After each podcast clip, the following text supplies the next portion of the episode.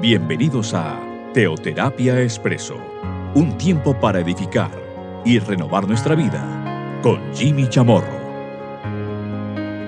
Muy buenos días, bienvenidos a Teoterapia Expreso, nuestro espacio, nuestra cápsula de cada fin de semana. Bueno, hoy estamos a 7 de enero, o sea que esta es nuestra primera emisión de este año, de 2024. Bueno, un eh, feliz año 2024, muy bendecido de parte de nuestro único Dios, de nuestro omnipotente Dios, por parte de nuestro Señor Jesucristo. Bueno, continuamos entonces aquí con eh, este espacio y lo seguiremos haciendo a lo largo de todo este año, de este año que apenas está empezando, está, está comenzando. Bueno, recordarles que, tal como, bueno, lo, lo dije inicialmente, este programa se emite precisamente la fecha que anuncié, pues hoy, domingo 7 de enero, y se comparte por diferentes medios. Lo hacemos por eh, diferentes plataformas, por la de SoundCloud, por Spotify, ahí puede buscar Jimmy Chamorro, ahí están colgados todos los programas anteriores, todos los que hemos hecho históricamente y se comparte por medio de WhatsApp, por cadenas de WhatsApp, quienes, bueno, personas que oyen el programa, luego lo reenvían y así sucesivamente otras, y así a otras personas, para que se divulgue mucho más este mensaje de la palabra de Dios. Este programa, pues, se puede oír en cualquier momento. Recuerde que está colgado en diferentes plataformas y seguramente hay personas que les llega también por WhatsApp y lo oyen un día diferente al día en el cual lo estamos emitiendo, hoy domingo, nuevamente, el primer domingo de este año 2024. Quiero pedirles que me acompañen con lo que nos comparte la palabra de Dios en Deuteronomio capítulo 8. Y vamos a empezar con el versículo primero. Es más, vamos a ir leyendo pues eh, los siguientes versículos seguidos al final saltaremos a un versículo, pero lo anunciaremos allí. Para que, pues, aquellos que van siguiendo la lectura en la Biblia se puedan orientar más fácilmente. Deuteronomio 8, versículo primero. Cuidaréis de poner por obra todo mandamiento que yo os ordeno hoy, para que viváis y seáis multiplicados, y entréis y poseáis la tierra que Jehová prometió con juramento a vuestros padres y te acordarás de todo el camino por donde te ha traído Jehová tu Dios estos cuarenta años en el desierto, para afligirte, para probarte, para saber lo que había en tu corazón, si habías de guardar o no sus mandamientos. Detengámonos ahí antes de continuar. Acabamos de leer los dos primeros versículos de este capítulo octavo. Aquí, pues, eh, en este libro, concretamente el último libro del Pentateuco, entiendas, el quinto libro de la Biblia, comenzando por Génesis, pues eh, en este vemos que, que Moisés les eh, recuerda, le recuerda a su pueblo lo que ha sido de la misericordia de Dios, la bondad de Dios, el bien de Dios sobre su pueblo lo que tuvieron que atravesar, bueno, también aquellos episodios en los cuales el pueblo murmuraba, querellaba, anhelaba volver atrás, incluso el pueblo provocó a Dios en muchas, en demasiadas oportunidades. Pero aquí lo que hace Dios por medio de Moisés es enfatizarles una y otra vez. Ellos habían probado a lo largo de ya algunas décadas Seguramente ya estamos cercanos a los 40 años. Esos 40 años donde Moisés estuvo en el desierto, eh, dirigiendo, guiando a su pueblo. De, pues saliendo desde Egipto hacia la tierra prometida, la tierra de Canaán. Y allí comienza con este versículo primero. Cuídense de poner por obra toda la palabra de Dios. O sea, todo, todo todo mandamiento que yo os ordeno hoy. Eso es lo que Dios le habla a su pueblo. Se lo reitera. ¿Cuántas veces le dijo Dios esto a su pueblo? En tantas ocasiones. ¿Cuántas veces esto lo enfatizó? Se lo repitió al pueblo, Moisés. Cuiden de poner por obra todo mandamiento que yo les ordeno hoy. Bueno, estamos empezando este año. Algunos seguramente están empezando las cosas de Dios y están empezando a conocer, por cierto, a Dios y lo conocen por medio de su palabra. Otros ya llevan algún tiempo. Incluso hay personas que están escuchando este mensaje que pueden tener 10, incluso más de 40 años de conocer del Señor. Pero aquí hay algo, algo lo cual Dios nos recuerda por medio de su palabra. Algunos seguramente llevan esos 40 años que el pueblo estuvo en el desierto. Cuiden de poner por obra. Es el tema de poner por obra. Los fariseos en el Nuevo Testamento, ellos, eh, bueno, seguramente conocían, conocían y conocían esta ley, la ley de Dios. La pregunta es, ¿la ponían por obra? Que en este año Dios nos permita así conocerlo más y más por medio de su palabra. Y que Dios nos permita, y que Dios le permita, y que usted tome la decisión de poner por obra. Pero aquí algo importante, cuando usted pone por obra la palabra de Dios, usted conoce incluso más y más de Dios y más y más a nuestro Señor Jesucristo. Es que hay personas que creen que le conozco con solamente la lectura. No, yo le conozco, sí, con toda seguridad, cuando yo oigo la palabra de Dios cuando yo la leo, cuando yo la estudio, cuando yo la guardo en mi corazón, como quien dice memorizar, pero eso es guardar, y cuando yo la medito, de día y de noche, como Dios le diría, por cierto, a Josué, recién, pues, muerto Moisés, le diría Dios así. Al discípulo de Moisés, podríamos decir, al joven Josué, a quien se refería de esa manera en, en alguna ocasión. Pero el conocer, el conocer a Dios, lo conozco por medio de su palabra, pero cuando la pongo por obra, le conozco más todavía. Bien que cuando la pongo por obra, pues eso es bendición para mí. Es bendición para mi entorno, sin duda alguna. Cuando usted pone por obra la palabra de Dios, pues usted es bienaventurado. Usted es dichoso. Usted es el que gana. Pero ¿sabe quién más? Pues su entorno, su familia, por supuesto, su esposo, su esposa, sus hijos son los grandes ganadores de que usted ponga por obra la palabra de Dios. Pero aquí también hay algo, bueno, y el entorno a nivel general, su entorno laboral, su entorno social, en fin. Pero además, claro, yo conozco más a Dios poniendo por obra su palabra. Me identifico más con mi Señor con aquel que vino aquí, claro, a entregar su vida por mí y básicamente a poner por obra la palabra de Dios. Recordemos Mateo 5, el Señor no vino, por cierto, yo no vine, dice el Señor, yo no vine a derogar, a abrogar la ley, yo vine a cumplirla.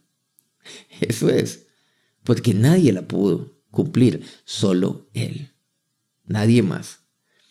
Pero continuemos, porque es que cuando usted la pone por obra, ustedes van a vivir, o sea, una vida abundante.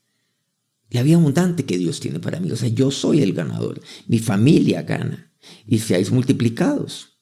Dice así la palabra de Dios. Y cuando me dice, y entonces y poseáis la tierra que Jehová prometió a vuestros padres, o sea, que ustedes vayan y posean la tierra, pues la tierra de Canaán tiene que ver con el cumplimiento de las promesas. O sea que cuando yo pongo por obra, Además de que eso es bendición para mí, bendición para mi familia, para mi entorno, eso, es, lo mejor, eso es buenísimo. Además de todo ello, dice la palabra de Dios que, bueno, yo le, le conozco más a Él, claro, seré multiplicado, pero igualmente se cumplen todas las promesas de Dios en mi vida. Cuando yo pongo por obra, yo, yo, yo voy a ver, yo voy a presenciar, voy a palpar Todas las promesas que Dios tiene para mí por medio de su palabra se cumplen. Que este año entonces usted toma la decisión de poner por obra, de conocer más a Dios en su palabra, conocerle poniendo por obra. ¿Por qué no le prueba? ¿Por qué no prueba esto en este año? Ponga por obra la palabra de Dios. A ver cómo le va a usted. A ver si ocurren cambios en su vida. Le adelanto que sí, van a ocurrir, pero definitivamente todos para bien. ¿Qué va a ocurrir con su familia? ¿Qué va, a ocurrir con su entorno? ¿Con su matrimonio? ¿Qué va a pasar con su paternidad, con sus hijos? Cuando usted pone por obra. ¿Será que Dios cumplirá sus promesas en su vida? Pues póngale la firma.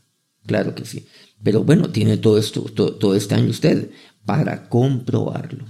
Pero el versículo 2, aquí mirando seguramente un poco todavía el año que ha pasado. Todavía estamos empezando este. Todavía estamos como que medio despidiendo el año pasado. O sea, el 2023. Y si queremos ir un poco más atrás, pues hablamos de años anteriores. Y te acordarás de todo el camino por donde te ha traído Jehová tu Dios. Dice, estos 40 años, aquellos que tienen 40 años de conocer de Dios, o 10, o un año, aquellos que tienen, o 6 meses, 6 meses de conocer del Señor. Dice, para afligirte. Seguramente usted, en estos años de conocer de Dios, pues también ha tenido momentos de aflicción. Pero ¿saben lo que dice aquí? Para probarte. Dios también prueba, sin duda alguna.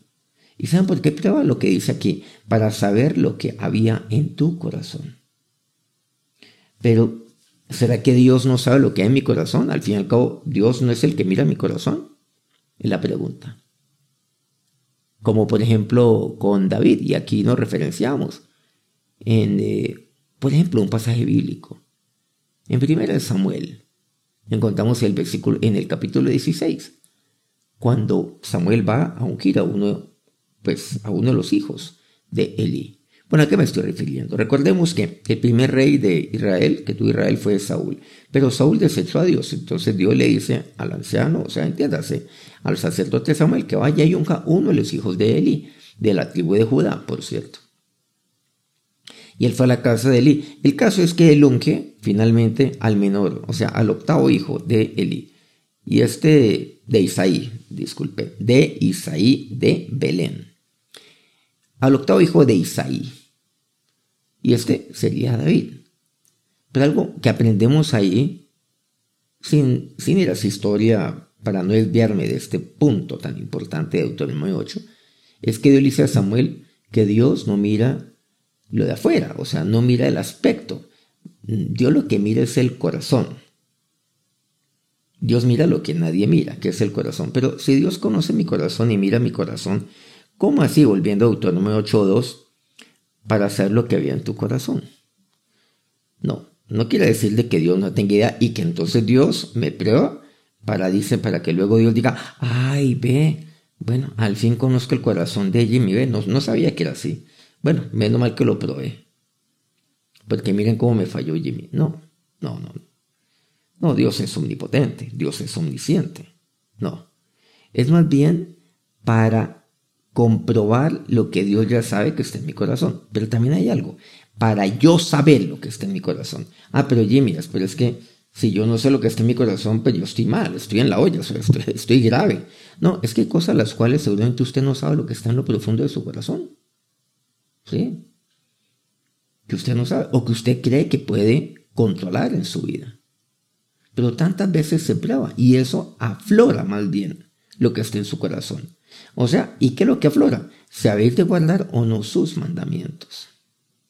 Porque precisamente cuando ocurren momentos, a veces momentos adversos, difíciles, de confusión, ahí es donde o saco lo que está en mi corazón, que es la palabra de Dios, o saco lo que está en mi corazón, que es todo menos la palabra de Dios. O sea, si yo verdaderamente he guardado la palabra de Dios, o si me quedé con el conocimiento, con ese conocimiento del fariseo, a eso me refiero. Pero sin guardar y sin poner por obra la palabra. Es ahí donde yo necesito ponerla por obra, por obra. Y es ahí donde tantos hijos cristianos, cristianos, allí fallan, allí perecen espiritualmente. He tenido la oportunidad de ver a muchos, muchos siervos de Dios, antiguos incluso, que cuando viene la prueba, allí fallan, porque allí aflora lo que está en el corazón y oh sorpresa, oh sorpresa incluso para mí. Claro, si habías de guardar o no sus mandamientos. Porque conocen, pero luego la ponen por obra. No, claro que no. Porque lo que aflora es que había engaño. Claro, en su corazón. Eso es lo que aflora. Entre otras cosas, que había engaño, que había mentira. Pero mira lo que dice. para saber lo que ve en tu corazón. Versículo 3. Y te afligió y te hizo tener hambre, dice, y te sustentó con maná, comida que no conocías tú ni tus padres la habían conocido, para hacerte saber que no solo de pan vivirá el hombre, más de todo lo que sale de la boca de Jehová vivirá el hombre. Pero mira lo que dice, sí, sí, te afligió, te probó para hacer lo que ve en tu corazón, pero Él te sustentó siempre. Dele gracias a Dios porque Dios la sustentó lo ha sustentado. Lo sustentó en este año que pasó, los años anteriores, porque Dios lo ha sustentado. Y, Dios le ha hecho saber que no solamente de pan vive el hombre, sino que todo lo que sale de la, palabra, de la boca de Dios, o sea, de su palabra. Entre usted también, en momentos de dificultad, incluso de escasez, solo, solo tuvo a Dios allí y se alimentó de lo que Dios tenía para usted. Y la palabra de Dios fue consuelo. Y Dios, claro, le dio aliento por medio de ella, de su palabra. Y, Dios lo esforzó para salir adelante. Y finalmente Dios lo sacó y lo levantó. Dice, tu vestido nunca se envejeció sobre ti. Versículo cuarto, ni el pie se te ha hinchado en estos 40 años. Reconoce a sí mismo en tu corazón que como castiga el hombre a su hijo, así Jehová Dios te castiga, o sea, también Dios te ha disciplinado. Y aquí hay, aquí hay que reconocer algo, es que seguramente, bueno, hay un dicho, el pueblo de Israel no era ninguna perita en dulce. No, yo no lo soy. ¿Usted se cree eso? ¿Ah? ¿Usted cree entonces que, como dice el dicho, es una monedita de oro? ¿Una perita en dulce? No, Usted y yo hemos necesitado la disciplina del Señor, la reprensión de Dios, la corrección de Dios, como el pueblo de Israel. Continúa diciendo, guardarás, pues, los mandamientos, versículo 6, de Jehová tu Dios, andando en sus caminos y temiéndole. Vas a guardar, reitera lo que vimos ya en el versículo primero. Continuemos entonces. Porque Jehová tu Dios te introduce en la buena tierra, tierra de arroyos, de aguas, de fuentes y manantiales, que brotan en vegas y montes, tierra de trigo y cebada, de vides, higueras y granados, tierra de olivos, de aceite y de miel. Tierra en la cual no comerás el pan con escasez, ni te faltará nada en ella. Tierra cuyas piedras son hierro, y de cuyos montes sacarás cobres, cobre y comerás y te saciarás, y bendecirás a Jehová tu Dios por toda la buena tierra que te habría dado. Ahora, aquí también hay algo, algo importante. Dios que lo que habla aquí, en estos versículos, ya hemos leído algunos, desde el versículo 7 hasta el 10, cuatro versículos donde se me refiere a lo que Dios tiene para el pueblo en la tierra prometida, o sea, en la tierra de Canaán. ¿Se acuerdan lo que vimos desde un principio? El versículo primero, y entréis y poseáis la tierra que Jehová prometió con juramento a vuestros padres. O sea, la tierra de Canaán tiene que ver con el apropiarme las promesas de Dios para mí. Es que ya experimento las promesas de Dios para mí, el cumplimiento de su palabra en mi vida. Esas son las promesas de Dios en última. Cuando la palabra de Dios se cumple en mi vida, cuando yo lo que yo le pido, que es de acuerdo a su voluntad, Él me lo da de acuerdo, claro, a su voluntad. O sea, de acuerdo, entiéndase, a su palabra. ¿Y Dios qué es lo que le recuerda aquí al pueblo? Y Moisés se lo diría. Pero mira las palabras, las palabras que allí oye el pueblo. Nuevamente, vas a guardar, vas a guardar, vas a andar, vas a temer a Dios. ¿Temor de qué? Pues de apartarme de Dios. Temer de querer volver atrás. Temor de olvidarme de quién es el que me ha sustentado. Temor de creer que yo soy una perita en dulce, por cierto, que yo no necesito disciplina, que no, no necesito amonestación por parte de Dios. No, no para nada, porque temor de creer que yo nací aprendido. Claro. Y cuidado con caer en ello, en fariseísmo, temor de ser fariseo el día de mañana, temor entonces de jactarse con conocer la palabra, la ley de Dios, mas no de guardarla y mucho menos de ponerla por obra, temor de ello. Por cierto, temor. Que por cierto aquí hay algo. ¿Saben lo peor que le puede pasar a una, a una esposa? Por ejemplo, pongo aquí esto a media ilustración. Es que su esposo sea un fariseo, de verdad. De verdad. Debe ser la cosa más espantosa, debe ser horrible, debe ser una pesadilla. Pero si ustedes quieren saber una pesadilla peor, lo peor que le puede pasar a unos hijos es que su papá sea un fariseo. Eso debe ser horrible. Debe ser un tormento. Además que, ay Dios mío, imagínense, aguantarse un fariseo en la casa, que conoce la ley de Dios, pero que no la guarda ni la pone por obra. No, no, terrible, terrible para una mujer, la esposa, terrible para unos hijos, terrible para unos niños, para unos jóvenes, allí, en su casa. Cuidadito usted con caer eso. ¿Usted quiere hacerle daño a sus hijos? Pues haga eso, sea un fariseo. Y verá lo que ocasiona en ellos. No, eso es, espantoso. Bueno, jóvenes aquí seguramente se identifican muy bien con, con esto que estoy compartiendo. Pero mírenlo volviendo, volviendo a esto, lo que Dios entonces les habla. Es que Dios te introduce en la buena tierra. O sea, lo que Dios tiene para mí siempre es bueno. Eso es lo que Dios tiene para mí. ¿Qué tengo que hacer? guardar, poner por obra la palabra de Dios. ¿Qué es lo que dice? Que yo seré, seré sin duda alguna, seré multiplicado, seré bendecido, claro, para que viváis, dice. Y, las promesas de Dios se cumplirán en mi vida. En eso no hay duda alguna. Porque lo que Dios tiene para mí es bueno, como dice aquí el versículo 7. Dios tiene siempre lo bueno para mí. Dios entonces me suple todo bien. Y aquí dice, bueno, Dios me dará aceite, miel. Bueno, Dios siempre tiene su dulzura para conmigo. ¿Y qué es lo que dice? Que Él me dará y no será con escasez. Nada me faltará. Que este pasaje sea para ustedes de este año 2024. En este, en este año que las promesas de Dios se cumplan en su vida. Que usted tome la decisión.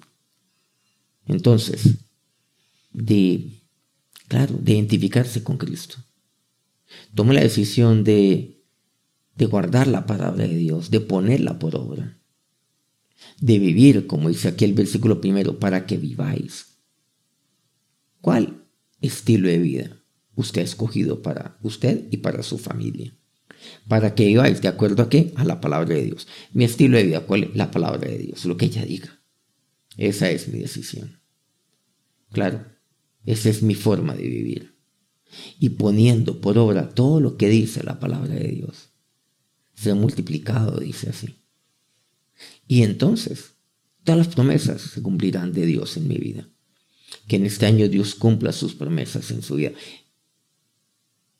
Pero es su decisión, porque eso es lo que Dios tiene y lo que Dios quiere para usted. Pero es su decisión. ¿Y qué es lo que dice Dios allí? Y finalmente dice, y comerás y te saciarás y bendecirás a Jehová tu Dios por la buena tierra que te ha dado. Bendecirás. Y que en este año usted tome la decisión de bendecir a Dios por todo, por toda su bondad, por todo lo bueno que Él tiene para usted. Que no falte un solo día sin que usted bendiga a Dios. O sea, hable bien, bien de Dios. Bendígalo a Él. Bendiga a Dios ante otros, pero sobre todo bendígalo a Él, allí, en su intimidad, en su palabra. Ahí en, la meditación de su palabra, a solas con Él. Ah, pero no olvida, claro, nuevamente reitero, también ante otros. O sea, hacerlo público, dar testimonio de ello. Que otros sepan que es Dios el que lo bendice a usted y que usted no se avergüenza de ello, de su Dios. Así como Él no se avergüenza de usted. Él no se avergonzó de morir por usted ahí en la cruz. No. Y finalmente ciclo 16. Ah, este pasaje es clave, dice que te sustentó con mana en el desierto, comida que tus padres no habían conocido, afligiendo y probándote para la postre hacerte bien. Mire, a los cámaras de Dios todas las cosas ayuden a bien. Claro, para a la postre hacerte bien. En estos años que han transcurrido de vida cristiana, o algunos meses para algunos, quiero, quiero aquí compartir este pasaje. Usted ha habido seguramente momentos adversos. Pero ¿saben lo que dice aquí la palabra de Dios? Que Dios a la postre siempre le hace bien. Vamos a acercarnos a Dios en oración. Señor, gracias, oh Dios, por tu palabra en este año, en este año que está comenzando. Que tu palabra nunca escasee en mi vida, Señor. Que tu palabra, por el contrario, sobreabunde siempre en mí. Señor, tu palabra es la que yo necesito. Cuidar de poner por obra toda ella, toda tu palabra que tú tienes para mí. Y como dice tu palabra que yo te ordeno hoy. Y tú cada día, hoy tienes palabra para mí, mañana tienes palabra para mí. Porque así es como yo quiero vivir. Ese es mi estilo de vida. Señor, y yo sé que en este año y lo creo porque es mi decisión. El guardar tu palabra, de ponerla por obra. Señor, de, de tus promesas en mi vida. Yo sé que si yo hago esto, eso es bien para mí. Bendición para mi familia, ellos ganan. Para mi entorno. Pero así también yo te conoceré mucho más todavía y eso es lo que quiero. Señor, ya mirando hacia atrás, yo te doy gracias porque a la postre tú siempre me haces bien. Ahora, Señor, en este año, en este año, Dios, tomo esta decisión en mi vida de cuidar, de cuidar mi corazón, de poner por obra tu palabra. Que tu bendición recaiga sobre cada uno de estos tus siervos quienes hoy han tomado esa decisión delante de ti, para bendición de sus vidas y de los suyos. Amén. Muchas gracias por acompañarnos aquí en este nuestro primer programa de Teoterapia Expreso en este 2024. Bueno, nos encontramos dentro de una semana, en ocho días, con otro tema. Aquí, a esta misma, bueno, podemos decir a esta misma hora, por este mismo canal. Nos encontramos entonces el próximo domingo. Que tengan una feliz semana, que Dios los bendiga.